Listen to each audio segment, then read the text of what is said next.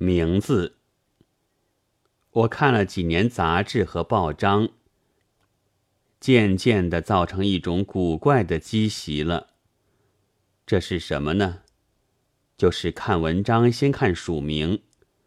对于这署名，并非积极的专寻大人先生，而却在消极的这一方面。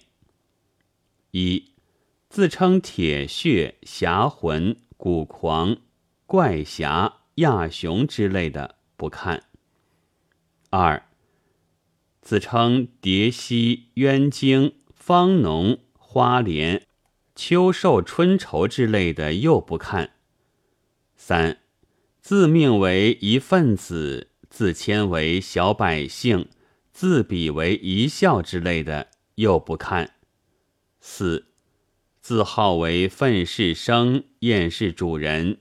旧事居士之类的又不看，如是等等不遑枚举，而临时发生，现在想不起的还很多。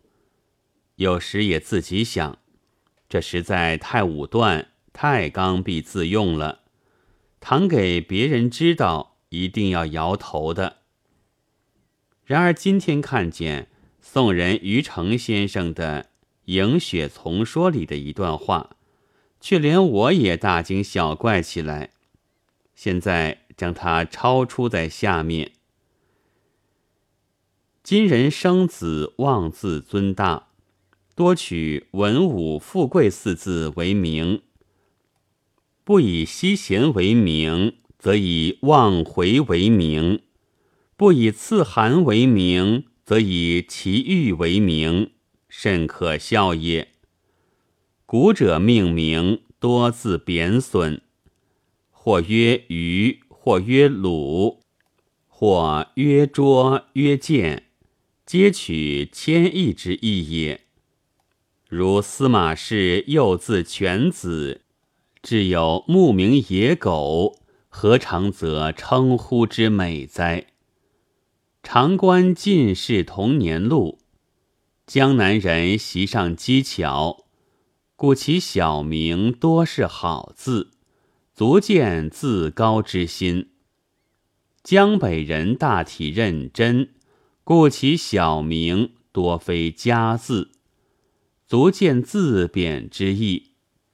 若夫雁塔之题，当先正名，垂于不朽。